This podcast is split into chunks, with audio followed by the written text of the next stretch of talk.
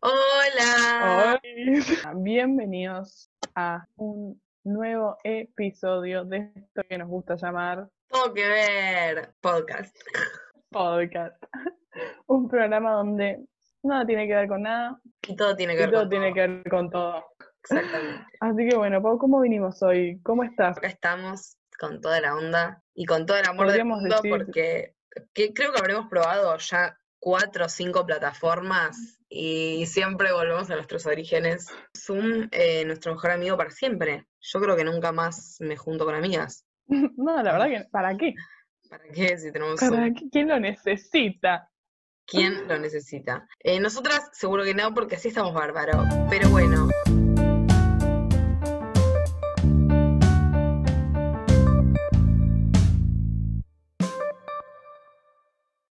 El día de hoy vamos a hacer un montón de cosas, vamos a hablar de un montón de cosas. Para quienes no estuvieron en el, no escucharon el capítulo anterior o lo que sea, em, a nosotros nos gusta arrancar este podcast dándoles una dosis de, de información, la dosis de noticias que necesitan, que la hacemos mediante las tendencias de Twitter. Bueno, en esta semana pasaron, en estas semanas pasaron como un montón de cosas muy importantes en Twitter, otras no tan importantes, pero que nosotras consideramos importantes igual porque somos lo que queremos. Yo creo que la, la tendencia, no sé cómo, cómo describirla, es una tendencia que a muchas personas les va a tocar un lugar importante de, de su infancia, adolescencia, preadolescencia. Yo, bastante más chica, era tipo fan número uno de Floricienta. Me vestía como Floricienta, me gustaba tener los rulos como Floricienta, era como... Y fue tendencia, queremos Floricienta, de, de la cual no participé, pero podría haber participado tranquilamente porque soy muy fan de Floricienta, lo sigo siendo. En mi casa, una vez por semana mínimo se baila Floricienta. Y, em, y nada, la verdad, coincido, queremos Floricienta porque se quería que Telefe... Te- Telefe en algún momento anunció que iban a pasar Floricienta y no sé, se olvidaron. Que venían hace mucho con la propaganda, la publicidad, que se dice publicidad, perdón, es publicidad, no propaganda. Cata enseña, con la publicidad de Floricienta que voy pronto, que no sé qué, y nunca más pasan la Avenida Brasil todos los domingos, de 6 a 9 y no pasan Floricienta. ¿Me explicas, amor? No, no. Aparte ni que te estuviese pidiendo, bueno, no sé, una serie que no ve nadie. Argentina es fanática de Floricienta, loco. Es como un prócer Floricienta. Sí, yo que es mi ejemplo a seguir. Yo quiero ser Floricienta, la amo, una ídola. Bueno, por otro lado, hay dos tweets que hablan como de, mm, como de historias, como que cuentan historias. El primero es sobre algo que pasó, una chica que se llama en Rosario, con tres O al final, puso. Natalie Portman vino de incógnito a Argentina porque se enteró que su entonces novio, Gael García Bernal, andaba con Dolores Fonsi. Y cuando fue a increpar a los paparazzi, le sacaron una foto en la que salió eh, angelical y hermosa, eh, quien pudiera. Y fue tendencia Natalie Portman por eso. Yo no sabía nada de esto. Yo no sabía, o sea, sabía que Gael García Bernal y Dolores Fonsi habían sido pareja, de hecho, tienen un hijo o dos, no estoy segura. Eh, lo amo, tipo, me parece un señor con ¿Tienen todas las letras. ¿Quién pudiera también haber estado con Gael? Tienen hijos, sí, tienen un hijo con ¿Qué? Dolores. ¿Me estás jodiendo? No, te lo juro, tienen Esto es hijos. una revelación para mí. Pero bueno, nada, sí, es, sí, efectivamente engañó a Natalie con Dolores, mm, eso me escapa de mis manos, yo no, no lo sé, debe ser, pero igual Pará. eh, Gabriel García Bernal eh, me parece un señorazo. O sí. sea, tiene, tiene dos hijos con Natalie Portman y después ah, tiene hijos con Natalie Portman, No, pará, pará, pará. Con Dolores Fonsi No, boluda. tiene hijos. tiene hijos con Dolores. pará. ¡Ah, me cambia la vida! Claro, tiene dos hijos con, eh, con Dolores Fonsi. Amaba, me llamó la atención, tipo, que cuando dijiste que Natalie Portman tenía dos hijos, dije, what the fuck, ¿en qué momento los parió con Gabriel García Bernal? Aparte, ver. No, no, yo cualquiera, cualquiera. Bueno, en fin, nos es- pareció una tendencia divertida, primero por el hecho de que ella se haya venido hasta acá para chequear que él estuviera o no con Dolores Fonsi, y nada, y que nada, para aportar, por si la gente no sabía, que Gal García Bernal, actor mexicano, estuvo con Natalie Portman, actriz estadounidense, y tuvo dos hijos con eh, Dolores Fonsi, actriz eh, argentina. Exactamente, nunca mejor explicado. Bueno, y también hay otra historia, pero que esta es un poco más larga. Resumidamente, muy resumidamente, vamos. A muy resumidamente, una chica, una chica que se llama Gianni Relice, contó que eh, conoció a la actual vicepresidenta de la Nación, es decir, Cristina Fernández de Kirchner, y le contó una situación amorosa suya, eh, que básicamente le contó que se enamoró de una persona macrista y que stalkearon el Instagram de esa persona desde el, desde el celular, o sea, desde la cuenta de Instagram de la vicepresidenta. Diosa. impresionante.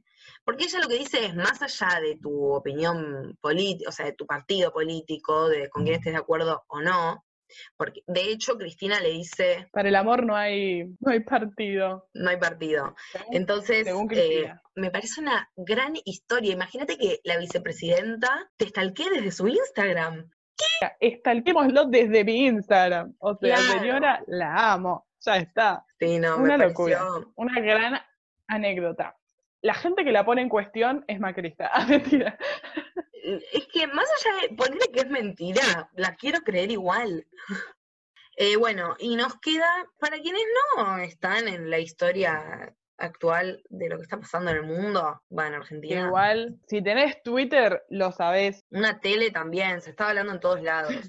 Hay un programa que en esta cuarentena se hizo como súper, no sé, conocido, todo el mundo habla de eso. En Twitter es como el domingo a la noche no puedes estar en Twitter si no te viste este programa porque no existís, que es lo que hago yo, porque no lo vi, que es Bake Off. Básicamente es un programa en el que participan eh, pasteleros amateurs. Creo que si dejamos el tema acá, la gente ya entendió todo, pero igual lo vamos a hablar. Lo vamos a hablar igual porque nos gusta hablar de todo. Bueno, la cuestión es que hay una participante que se llama Samantha, que se descubrió que tenía eh, experiencia en la pastelería, que no era amateur. También se descubrieron otras cosas que en nuestra opinión son como pasar un poco... Que quedan, sí, sí, pasar un poco el límite y quedan fuera de, o sea, que se haga eso, dominio público, fue un montón y no le vamos a dar lugar. A lo que sí vamos a dar lugar es que ella engañó a todo un país. Igual, mm, paréntesis, para mí, la producción de Telefe lo sabía, porque es muy, a ver, si lo puede eh, descubrir una persona que googlea Samantha apellido, dale, no lo puede averiguar Telefe. Aparte, convengamos, convengamos que el, la cuestión es básicamente, vos tenés un formulario donde completas que dicen experiencia en la pastelería, más o menos, y eh, experiencia, o, haber estado en un programa de televisión haciendo pastelería o que tenga que ver con la pastelería. Dos cosas que ella había hecho. Pero más allá de eso, ¿vos vas a confiar en un pedazo de papel que completó a alguien? Tipo, claro. ¿realmente te vas a fijar? No lo vas a chequear sabiendo que no es que decís, bueno, no pasa nada, o sea, le ibas a dar 60 mil pesos. 600 mil, amor, 60 mil. Tengo 60 mil hace rato, ¿eh? Sí, estoy como así, estoy medio boluda, me tienen los parciales, me tienen...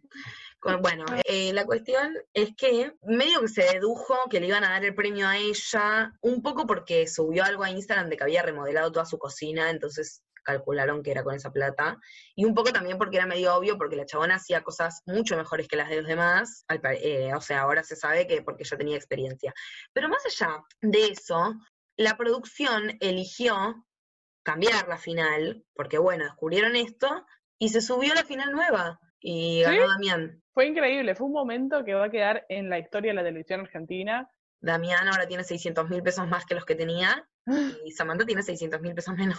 Pero no sabemos si no se lo habían dado ya porque renovó toda la cocina. No, no, creo que no se los habían dado, creo que se, los dan una vez que emiten todos los programas. A lo que voy es que ella pensó todo este tiempo, un año que tenía 600 mil pesos por ahí, invirtió en su cocina. Y esa cocina ahora no sé dónde la va a pagar, cómo va a pagar el crédito que sacó para pagar la cocina. Me parece tremendo, me parece muy tremendo todo lo que le pasó. Hay gente que tiene la teoría de que todo esto fue a propósito, y que en realidad Telefe también sabía. Como que la llamaron, che, hola, venite al programa, y que ella dijo, ok, voy, y que en realidad ah. todos sabían. Hay gente que tiene esa teoría, no sé si la comparto, pero bueno, es como... Elijo no creer en esa teoría. Elijo no creer en esa teoría. Ok. Eh, igual, pero... Como que esto eh, da cuenta eh, que algo de algo que a mí me gusta mucho. Dos cosas. Primero, me gustó mucho que esté todo Twitter mirando como la misma serie, como el Mm. mismo programa. Era como cuando con un grupo de amigos dicen tipo, che, miremos esta serie, bueno, así pero todo Twitter. Yo no la vi igual, pero me sentía, me sentía parte. Y también me gustó, me, me- es como la gente que quería como poder hablar de algo más que no sea el coronavirus. Quiero agregar que, que amo a Lucas Lauriente. Nada, dato, lo tiro, lo amo, búsquenlo en las redes, lo amo. Tipo, me casaría, tiene novia igual, pero bueno, no importa. Me encanta. Bueno, y por último, nuestra, la última tendencia de la que vamos a hablar fue tendencia Cintia Fernández.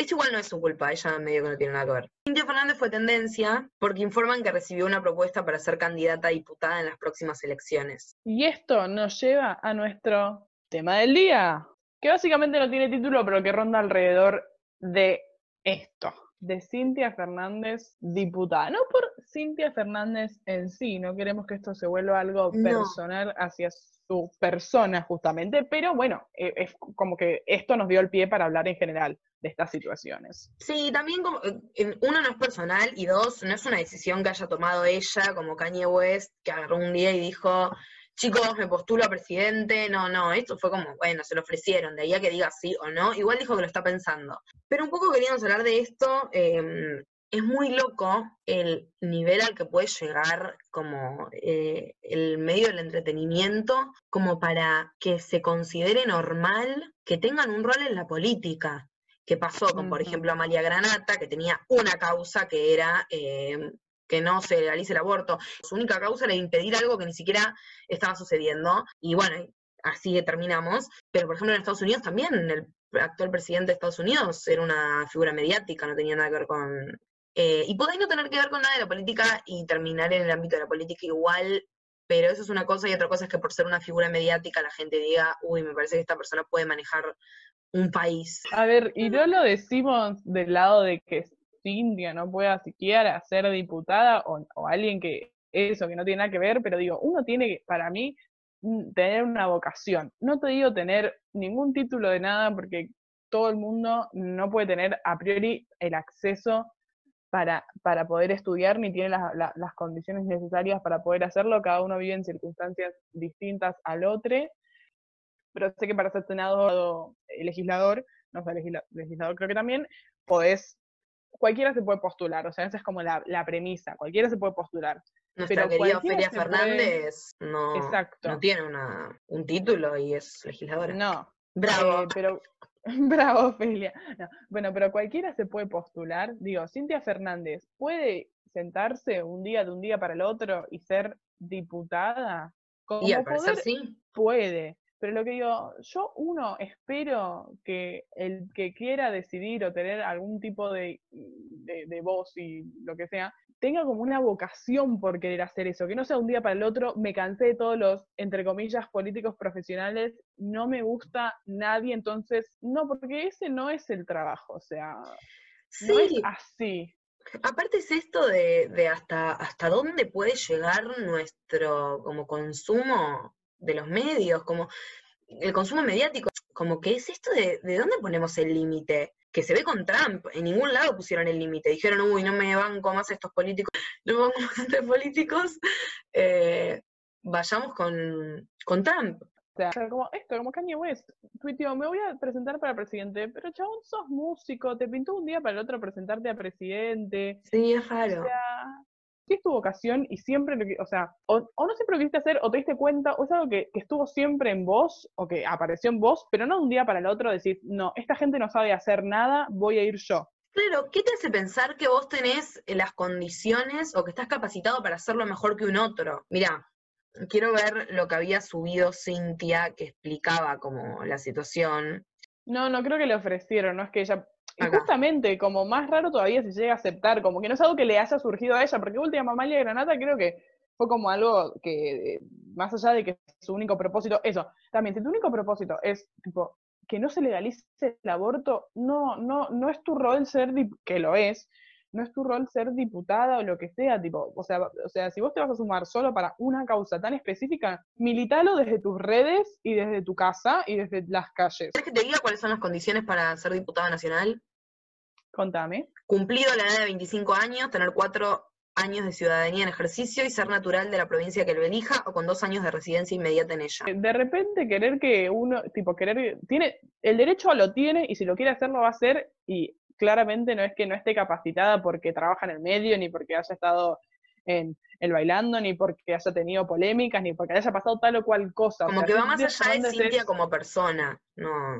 Claro, es, es un nombre que surgió como ejemplo porque le pasó a ella, pero lo mismo aplica a Amalia Granata, y lo mismo aplica a, quizás cualquiera que para mí no tenga la vocación en el sentido de que para una persona que, quizás hoy es legislador, diputado, senador, lo que sea, es porque desde casi siempre, o sea, a ver, también en qué me estoy fijando, he escuchado cada cosa en el día de, cuando fue el debate por el, la legalización del aborto, escuchamos que no lo leí, entonces voto en contra, y cada barrabasada que uno dice cómo una persona puede llegar a decir esto. Bueno, el movimiento sí es una barrabasada. en ese sentido, tenemos una paleta de colores impresionante en, en, cuestiones de gente que está ahí. Más allá de eso, eh, hay un capítulo de Black Mirror, es el segunda temporada, episodio 3, eh, no, 4, no, 3, que pelotuda no sé contar, que eh, la, la, sinopsis dice, el comediante detrás de la famosa caricatura Waldo termina involucrándose en política cuando lanza la candidatura de, su oso animado. O sea, spoiler alert, el capítulo de Black Mirror termina con un oso digital como, como presidente del país. O sea, a ver, a esto nos referimos más que a, a, ella en particular. Sí, es donde está el límite, me parece, como Quizás, quizás también tiene que ver un poco con, lo que nos infunden sobre política y lo que vivimos en relación a la política. Nosotras justo somos chicas, pero la verdad es que yo por lo menos de toda mi adolescencia recibí, por un lado, justo nosotros fuimos una secundaria que eran todos como muy de, nos incentivaban a participar y a tener una opinión a pesar de ser chicos, pero mm. sí veo que se trata de difundir mucho como la idea de que en la política son todos cualquiera y de que cualquiera llega a ser político y de que no les importa a nadie y de que... Y también eso creo que, llega a que el pueblo y, el, el, sí, que la gente empiece a, a no darle la importancia que tiene a la política y de esa manera llegar a la situación en la que está Estados Unidos Trump era una figura mediática, eh, como es esto, que Ricardo Ford, salvando las distancias, porque Ricky, eh, un rey, pero salvando las distancias, como que Ricardo Ford termine siendo presidente. Una locura. Hay alguien que lo votó, hay alguien que fue y dijo, me parece que es la mejor opción. ¿Y qué pasó con esa gente para que piensen eso? Porque no es un fenómeno aislado, no es que tres personas dijeron, quiero. No, tiene que ser como un acuerdo común, porque la democracia funciona así. Entonces, claro. ¿qué pasó como para que se llegue a eso? Sí, aparte hay común también un, un desgaste del discurso de no, que los políticos son todos iguales, que no sé qué, que uno tipo termina siendo más afín a alguien que ve en la tele y cree que esa persona es más capaz. Claro, total. Es re pesimista esto, porque me, me rebajonea. Sí, es, eso, y bueno, nada, en fin, eso era nuestra opinión. Si tenés una opinión distinta igual o, o no, no sé, déjanos un comentario. Si tienen opiniones sobre los temas que vamos hablando, mándenos por nosotras en nuestro Instagram, que es todo que ver con todo. Em, nosotras ahí por lo general hacemos preguntas sobre los capítulos que vamos haciendo, pero si no lo encuentran o si lo quieren hacer un día que no subimos nada, mándenos un mensaje con su opinión y nosotras lo leemos al próximo capítulo. Total. Si no, eh, nos pueden mandar un mail. ¿Un mail? Un mail. Todo que ver podcast arroba gmail.com. Nos pueden mandar a cualquiera de esos lugares sus comentarios, positivos, negativos, constructivos, no constructivos. Eh, y Siempre con amor y respeto. Cerrado el tema del día. Y pasando algo un poco más arriba. Porque algo mucho más arriba. Nosotras escuchamos a nuestros, a eh, nuestros oyentes. oyentes. Y como ya vieron en el primer episodio, a nosotros nos gusta, después de hablar del tema del día, hacer un momento vintage. Eh, y en este caso, esta idea nos la dio una oyente. Aye, le mandamos un beso si escucha este episodio también. Le mandamos un beso a Aye que nos dio la idea de hacer este gran momento vintage del día de hoy que es Turr. Iconos pop de los 2000, amor. Y son eh, iconos femeninos, porque yo creo que el dos- los 2000 fue una época muy femenina en el sentido de, de- de mujeres como en, el, en la escena y que siguen representando hoy en día fuertemente. Siguen siempre vigentes. Siempre ahí, Sí. siempre vigente, siempre con temones que se escuchan en los boliches. Los caretas no suena esto, pero bueno, no importa. Em, así que vamos con nuestra primera ícona, ícona.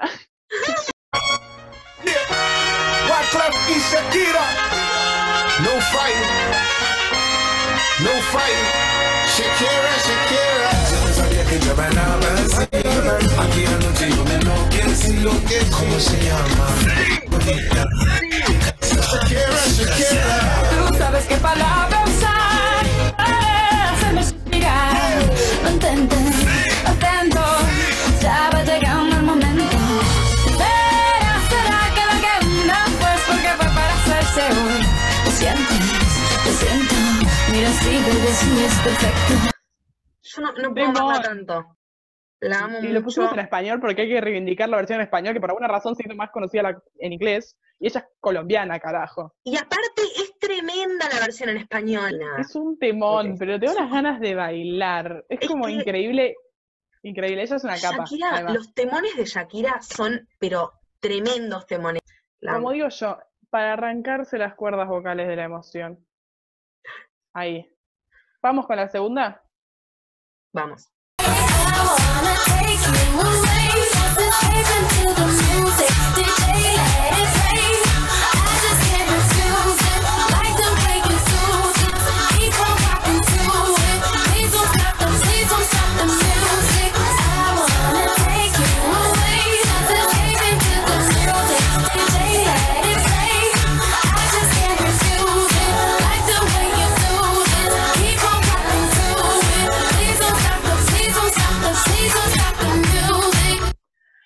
Bueno.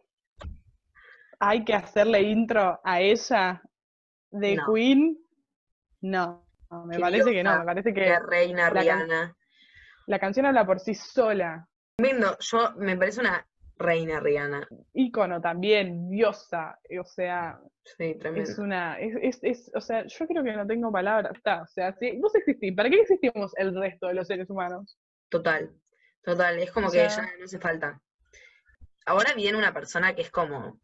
No, ahora ustedes están diciendo, pero que no va a estar, pero que no la van a poner, pero ustedes- amor, yo te la dejo para el final por algo. eh, esta. La, podríamos haber hablado de los iconos del pop del 2000 y podríamos haberla puesto solo a esta persona. Porque ella, eh, ella marcó, eh, marcó una, una era. Le damos play. Volumen alto, a bailar, ¿eh? A bailar. Can't you see?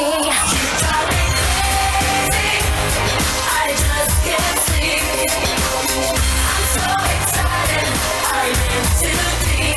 Oh, crazy, but it feels alright. Everything in love you keeps me up all night. Tremendo. No, y la versión de Guy está muy buena también. Pero esta boluda, piel de gallina, yo no lo puedo creer. El video, el video, chicos, véanlo. Ella es una ¡Qué diosa. diosa! ¡Qué diosa No puede que ser. es! Sí, no, No puede, puede ser. ser. Es una ídola. Es, es muy, La o sea, es Britney, bitch, tipo, Britney. dale. Para ya veo que esta canción no es de los 2000. Yo la metí. Uh, a ver. Porque Britney es como, Britney es como fines de los 90 también, ¿no? Bueno, ya fue. Ahí te digo de es es. Yo creo Sí, que un día bien. podemos hacer una edición 2010. Sí. ¿Eh? Es de. Uh, es de 1999, Cata. Ah, bueno, chicos, cuenta. Es tipo, es casi lo- la puerta de los Obvio 2000. que Y cuenta. Britney es atemporal, así que no me importa. Y elegimos Crazy como, bueno. Nosotras la escuchábamos en los 2000 eh, y lo que importa es lo que hacíamos nosotras. Así que. Lo damos por terminado este momento vintage del día de hoy. Lo damos por terminado. Espero que les haya gustado y que hayan recordado temones como nosotras. No, Y ahora sí, les presentamos un nuevo segmento que estamos muy contentas de anunciar, que es eh, el segmento literario dirigido por nuestra gran amiga Bachu, que bueno, ella nos va a contar un poquito mejor de qué se trata, pero lo estrenamos hoy y ojalá que para rato porque confío mucho en sus dotes para recomendar libros. Hola chicas, bueno, gracias por invitarme a su podcast, a este segmento. Bueno, hoy les quería hablar de Frankenstein, es un libro escrito por Mary Shelley. Mary Shelley fue una novelista inglesa que vivió en el siglo XVIII hasta mediados del XIX, vivió de 1797 hasta 1851 y eh, Frankenstein lo escribió en 1823. La fecha en este caso me resulta importante para entender algunas cosas de la historia, más que nada porque, bueno, la fecha en la que escribió este libro es post-revolución industrial en Inglaterra. Ahora no, no me voy a meter en una clase de historia, que sé que mucha gente le aburre, pero simplemente resaltar que eh, después de la revolución industrial en Inglaterra se volvió muy importante el lugar que ocupaba la ciencia en la producción, en la vida cotidiana. Entonces es importante porque un libro como este no podría haber sido escrito creado, la idea no podría haber sucedido sin el cambio de paradigma que supuso la revolución industrial. Eh, yendo a la historia, Frankenstein es la historia de un doctor, de el doctor Frankenstein. Es un doctor que vive en Ginebra, que se va a estudiar al extranjero después de perder a su mamá muy chico. Y ahí conoce, conoce un profesor que como que lo introduce en tipos de ciencias, tal vez eh, un poco más oscuras, si se quiere, de lo normal. Y bueno, él desarrolla como un interés en la química eh, y en un montón de cosas y decide que quiere crear vida. Está muchos, muchos meses y construye el monstruo, que muchas veces es eh, malinterpretado y se le da al monstruo el nombre de Frankenstein, pero crea este monstruo. El monstruo tiene rasgos feos, pues tiene rasgos de monstruo. Entonces apenas lo crea, queda horrorizado con lo que acaba de crear. Y básicamente es como toda su ambición, todo lo que por lo que él había trabajado, se cae a pedazos por la fealdad del monstruo. Se escapa básicamente, eh, se encuentra con uno de sus mejores amigos y regresa a su casa. Ahí se van a desarrollar una serie de eventos y va a ser básicamente la historia del doctor Frankenstein y el monstruo. Cómo son sus vidas por separadas, cómo se cruzan en momentos. Bueno, y esta es la razón por la que decía que es importante el contexto. O sea, el avance tecnológico que había que conocer, o sea, que, que tenía que existir para que a una persona se le ocurriera que es posible crear vida, no podría haber sido posible sin la revolución industrial, sin la revolución científica, de, sin un montón de cosas que se dieron más que nada en uno de los países de vanguardia en la revolución industrial como fue Inglaterra. Bueno, este libro básicamente para mí es un estudio del ser humano, de la psicología del ser humano, de nuestro sistema social, nuestro sistema económico, las prioridades que tenemos. Es, utiliza a los personajes para resaltar ciertos aspectos de la vida humana. Un ejemplo es a través del monstruo. El monstruo nace, nosotros lo consideramos como un adulto porque nace siendo un adulto, pero hace el mismo camino que recorremos nosotros de nenes cuando venimos al mundo. Descubrimos cosas, aprendemos a hablar, aprendemos a caminar, reconocemos el sol, los árboles, las, las emociones, los sentidos. Ese es el camino que hace el monstruo. Describe, por ejemplo, cuando siente el sol por primera vez, cómo aprende a hablar. Y a partir de eso hace toda una crítica social, que es muy impactante verlo desde el lado de alguien de afuera. Es como muy interesante ver desde el punto de vista de un extranjero los comentarios que hace sobre Inglaterra en ese momento. Comentarios tal vez más a modo chiste. Muy interesante cómo lo hace desde la mirada de un extranjero y eso es lo mismo que sucede con el monstruo a un nivel mucho más profundo. Como cuando el monstruo empieza a relacionarse cada vez más con los seres humanos, como no puede creer que nos manejemos de la forma que nos manejamos, como alguien puede ser bueno, puede no ser bueno, pero que a priori no lo sabemos porque no lo conocemos, cómo se lo puede tratar con tanto odio y con tanto desprecio simplemente por la forma, la forma en la que luce. Una cita muy clave que lo dice a la perfección, pero es el monstruo que está hablando de una familia que conoció, que los está como observando, una familia en una casa, y de repente dice, conocí el sistema extraño de la sociedad humana. Oí hablar de la distribución de los bienes, de las riquezas inmensas y la pobreza mísera, de las categorías sociales, la alcurnia y la sangre noble. Esto tal vez no parece tanto así sola la, la frase, pero a mí me parece como muy muy clave porque, o sea, es como muy sencillo y, y el monstruo tal vez lo dice desde un lugar de inocencia, pero si nos ponemos a mirar con perspectiva nuestro, nuestro mundo y tal vez reconocemos como, como esto, tipo las diferencias inmensas entre la pobreza, la riqueza, entre los lindos, los feos, entre todos los estereotipos que ya conocemos, es muy absurdo. Es esto básicamente lo que hace, utilizar a los personajes para poder dejar en claro ciertos temas que quiere hacer. Por esto es, es como un libro bastante introspectivo. Los personajes tienen como varios monólogos, no son monólogos, pero son como pensamientos. Se tratan también los temas de cómo sobrellevar el duelo cuando perdemos a un ser querido. También como, como la importancia de, parece muy loco hablando de un libro del siglo XIX, pero la importancia de la salud mental, como hay ciertos personajes en el libro que muy claramente dicen que harían lo que fuera por su familia, sus amigos y hasta mismo por sus estudios, como la ambición tal vez en el campo académico nos puede llevar a destruirnos la psiquis, como le pasa al doctor Frankenstein con su ambición por querer crear vida, que después desata todo un mar de infelicidad eh, a su alrededor, como también en este sentido de como la salud mental, la forma en la que nos expresamos, o sea, como tal vez hay muchas veces que queremos decir cosas y por una falta de saber comunicarnos terminamos dañando muchísimo a la otra persona por no saber cómo, cómo esto, cómo expresar lo que decimos. Y, parece muy cliché, pero es que los clichés vienen de historias como estas, y es la importancia de tratar al otro con amor, con respeto. Nosotros como sociedad tendemos siempre a lo primero que hacemos es ir a lo malo, ir a lo negativo, siempre asumir lo peor. Y es como, como eso, tener en consideración lo que puede estar sucediendo en, en la vida ajena.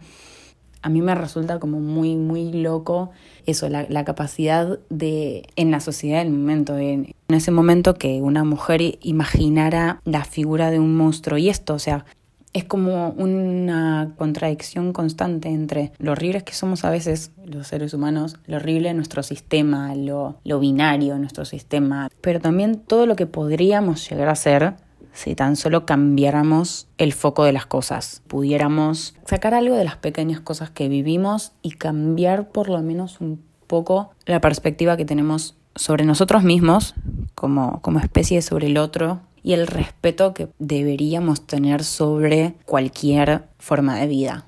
Puede que lo diga de una forma fea, pero venga en el envase que venga. Y empezar a hacer como un trabajo más de introspección, no solo individual, sino general, que, que generamos. O sea, ¿cómo puede ser que un libro escrito hace más de, hace 200 años remarque cosas que seguimos remarcando hoy en día?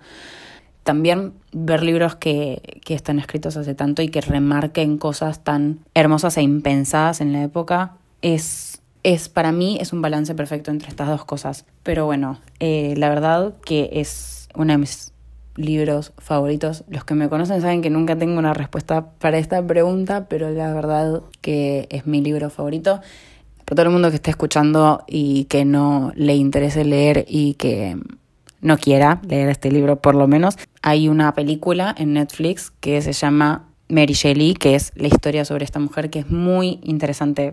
Así que nada, bueno, eh, gracias de vuelta chicas por tenerme acá y por invitarme. Adiós. Bueno, le volvemos a agradecer a Bachu por este gran momento. Literario, fuerte. Sí. Cualquier, No. cualquier eh, consulta, eh, pregunta, porque ella sabe mucho de verdad, o sea, estudia historia, pero lee como es una de las personas que lee que más conozco. Arre, no sé si lo formulé bien, pero lee una banda.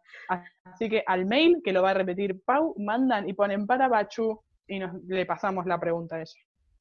Que ver podcast arroba gmail.com. Nos pueden mandar lo que quieran. Así que bueno, besos para Bachu y la vamos a tener en los próximos programas también. Así que no se asusten porque se va a quedar. Es una del staff. Pero bueno, les vamos a dar una chapa eh, todos los episodios. em, que es como una, una recomendación. La gran mayoría, por lo menos. Claro, como una pizca más de algo para que se queden y digan, uy, che, ¿te acordás lo que me dijeron las chicas en el episodio?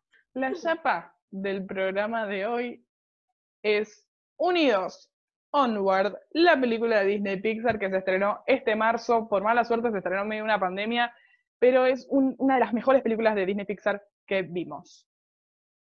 Sí, la verdad que sí. Hace mucho que no me, no me gustaban tanto. Yo me gustan mucho las películas de Disney Pixar y hace mucho que no me gustaban tanto. La verdad es que está muy buena. em, está muy, muy buena. Mírenla. La podés encontrar en Flow, si mal no recuerdo, en Amazon Prime, para los que pagamos Amazon Prime, en Flow para los que tienen cablevisión. Eh, no sé si Telecentro allá, Pau, en tu casa tiene Me parece que algún no. medio de películas como ahí, A no están tan actualizados, puede Pero pasar. si no la, la encuentran en Extremio. Bueno, así hemos llegado al final de este hermoso programa, nuestro segundo episodio. Y bueno, nada, como siempre los queremos dejar con una frase final para repensar. Ahí, Claro. Para, para que se queden reflexionando.